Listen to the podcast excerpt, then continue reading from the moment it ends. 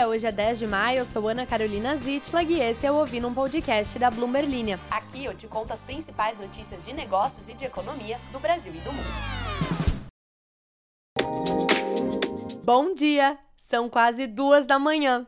Culpa de quem? De Louise Murilo. Você conhece Louise Murilo? Não, mas eu conheço e eu tava no aniversário de Louise, que é noiva de Murilo. Agora eu tô aqui, comprometida com você ouvinte e com a notícia, apesar do meu sono galopante da minha voz rouca. Antes de mais nada, segue o quote. Abre aspas. Eu não sou louca, eu estou emocionalmente desequilibrada. Viver é perigoso. Fecha aspas. Com esta frase de Rita Lee, uma das várias com as quais eu me identifico profundamente, iniciamos o podcast homenageando ela, que nos deixou ontem e que é um exemplo de como a gente deve ligar a arte do Mama, vai te catar e fazer o que a gente bem quiser da vida, pois há menos regras por aí do que imaginamos. Pensando nisso, e também para tranquilizar a pessoa que acaba de chegar nesta maluquice que eu me atrevo a chamar de podcast, deixa eu contar que a minha missão aqui é transformar o economês e faria limês em linguagem nossa de cada dia, para que você possa olhar bem no fundo dos olhos das pessoas que acham que só elas falam economês e faria limês e falar: "Eu sei quantos bilhões a Boeing recebeu em maio de 2023, tá?" Ou a Verde Asset, gestora do bilionário Luiz Stuhlberger, vê sinais positivos no lado fiscal e zerou a posição em dólar. E eu sei exatamente o que zerar a posição em dólar significa. E também pode dizer, a Saudi Aramco, empresa que eu totalmente sei o que faz e onde fica, foi a maior pagadora de dividendos de 2022. Tudo isso aí mais um pouco vai ser comentado nos próximos minutos, se assim me permitir a minha força de vontade que tá lutando contra o meu impulso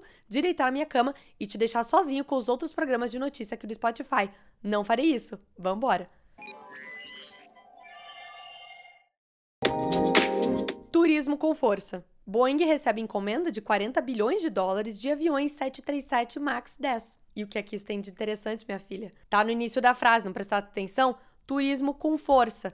A Boeing, fabricante americana de aviões e que é o maior conglomerado aeroespacial do mundo, vai fornecer à Ryanair 300 jatos até 2030, numa aposta da companhia aérea irlandesa em um crescimento exponencial do turismo nos próximos anos. O enorme acordo para a venda da maior versão do 737 da Boeing marca um importante endosso de um dos clientes mais leais do fabricante dos Estados Unidos e destaca como as companhias aéreas estão dispostas a fazer upgrades de frota à medida que as viagens aéreas se recuperam. Esse é inclusive o maior pedido já feito por uma empresa irlandesa de produtos fabricados nos Estados Unidos. Até 2034, a Ryanair vai expandir para transportar 300 milhões de passageiros, visando uma participação de mercado na Europa de cerca de 30%. A Ryanair não é a única. A Deutsche Lufthansa disse em março que compraria 22 aeronaves da Airbus e da Boeing em um pedido avaliado em 7,5 bilhões de dólares pelo preço de tabela.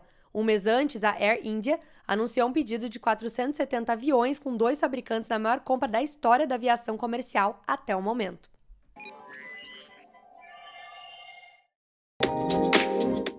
Sabe quem é Luiz Stuhlberger? Luiz Stuhlberger é considerado um dos maiores gestores de fundos do país. Sabe o que é um fundo? Um fundo é um tipo de investimento. Aceita essa explicação por enquanto, o dia vai chegar em que a gente vai abrir detalhes sobre isso. Até 2022, Stuhlberger tinha rendido aos seus investidores 18.601%. E você a investindo na poupança. Isso definitivamente não é uma propaganda, é só uma comparação. No momento, o patrimônio sob a gestão dele é de 29 bilhões de reais. Ou seja, ele tem 29 bilhões de reais de dinheiros de outras pessoas basicamente na mão dele e das decisões dele. Então não é de se estranhar que quando a gestora de fundos dele, a Verde Asset, solta essa carta mensal, a Mariana Dávila, repórter da Bloomberg Linha, dá um berro e para o que ela está fazendo para escrever sobre a carta. Dessa vez, segundo a Verde Asset, a vitória do governo no Supremo Tribunal Federal na questão dos benefícios de ICMS, além da maior probabilidade de que as metas fiscais de 2023 e 2024 sejam cumpridas, tem dado sinais positivos em relação às receitas fiscais. Essa carta é enviada aos cotistas todo mês. Para de abril, o time chamou atenção para o Congresso, que abre aspas se coloca como um contraponto importante a algumas decisões do governo, como no caso do saneamento e mesmo no arcabouço fiscal, esqueleto fiscal, onde os sinais apontam para melhoras no projeto, fecha aspas. Embora o prêmio de risco nos mercados tenha se mantido estável em grande medida em abril, vemos esses fatores com viés positivo. Segundo eles, tal cenário contribuiu para a casa zerar as posições compradas em dólar contra o real, ou seja, eles pararam de apostar que o dólar vai subir em relação ao real e agora apostam que o real vai se valorizar. O fundo também reduziu marginalmente a sua exposição na bolsa brasileira e voltou a ter exposição comprada em bolsa global. Para maio, a Verde Asset segue com posição comprada em inflação implícita no Brasil e tomada de juros na parte curta da curva. Ou seja, Eles ganham se a inflação e os juros continuarem a subir no país. Olha o tamanho da Petrobras.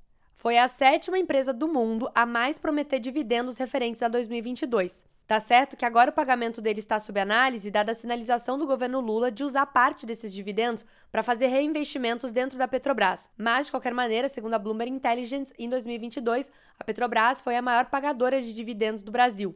Em primeiro lugar global, a produtora de petróleo Saudi Aramco, da Arábia Saudita, superou sozinha a remuneração aos acionistas dos cinco maiores pagadores globais de juros.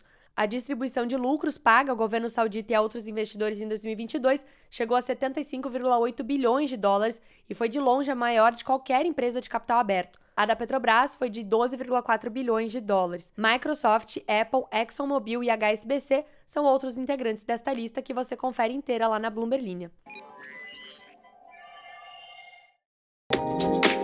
Tal qual um carro de Fórmula 1, voo, o valor de mercado da Ferrari ultrapassou o da controladora da Fiat, que já foi dona da icônica fabricante italiana de carros esportivos de luxo. A ação da Ferrari subiu 34% este ano, tornando-se o papel de melhor desempenho entre as montadoras europeias. Seu valor de mercado saltou para 49,2 bilhões de euros, ou cerca de 53 bilhões de dólares, tornando-se uma das três maiores empresas da Bolsa de Milão. A demanda por carros esportivos de luxo continua firme entre os clientes ricos da Ferrari, e falar clientes ricos da Ferrari é tão redundante quanto falar fãs inteligentes da Taylor, lembrando de que os boatos de que ela e Fernanda Alonso estavam juntos são apenas boatos, e agora há outros boatos de que ela está junto com o vocalista de 1975, que vem a ser a minha banda favorita. Se isso for verdade, o meu mundo vai ficar mais colorido, então eu não quero nem falar sobre isso, tal qual eu não quero ver os trechos do show dela, porque eu não consigo, eu não tenho emocional para isso. Voltando, essa tendência de alta da Ferrari é, em muitos aspectos, comparável à das grandes empresas de artigos de luxo da Europa, com retornos totais superiores a 500% desde a sua cisão da Fiat Chrysler em 2015.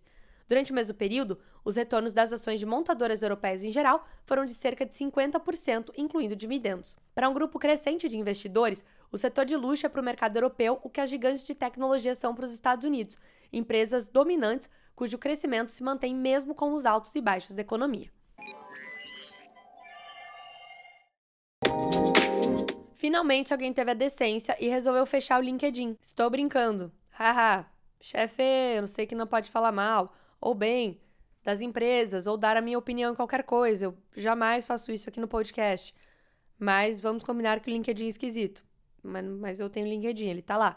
Bom, é que a empresa pretende encerrar suas atividades na China e cortar cerca de 716 postos de trabalho.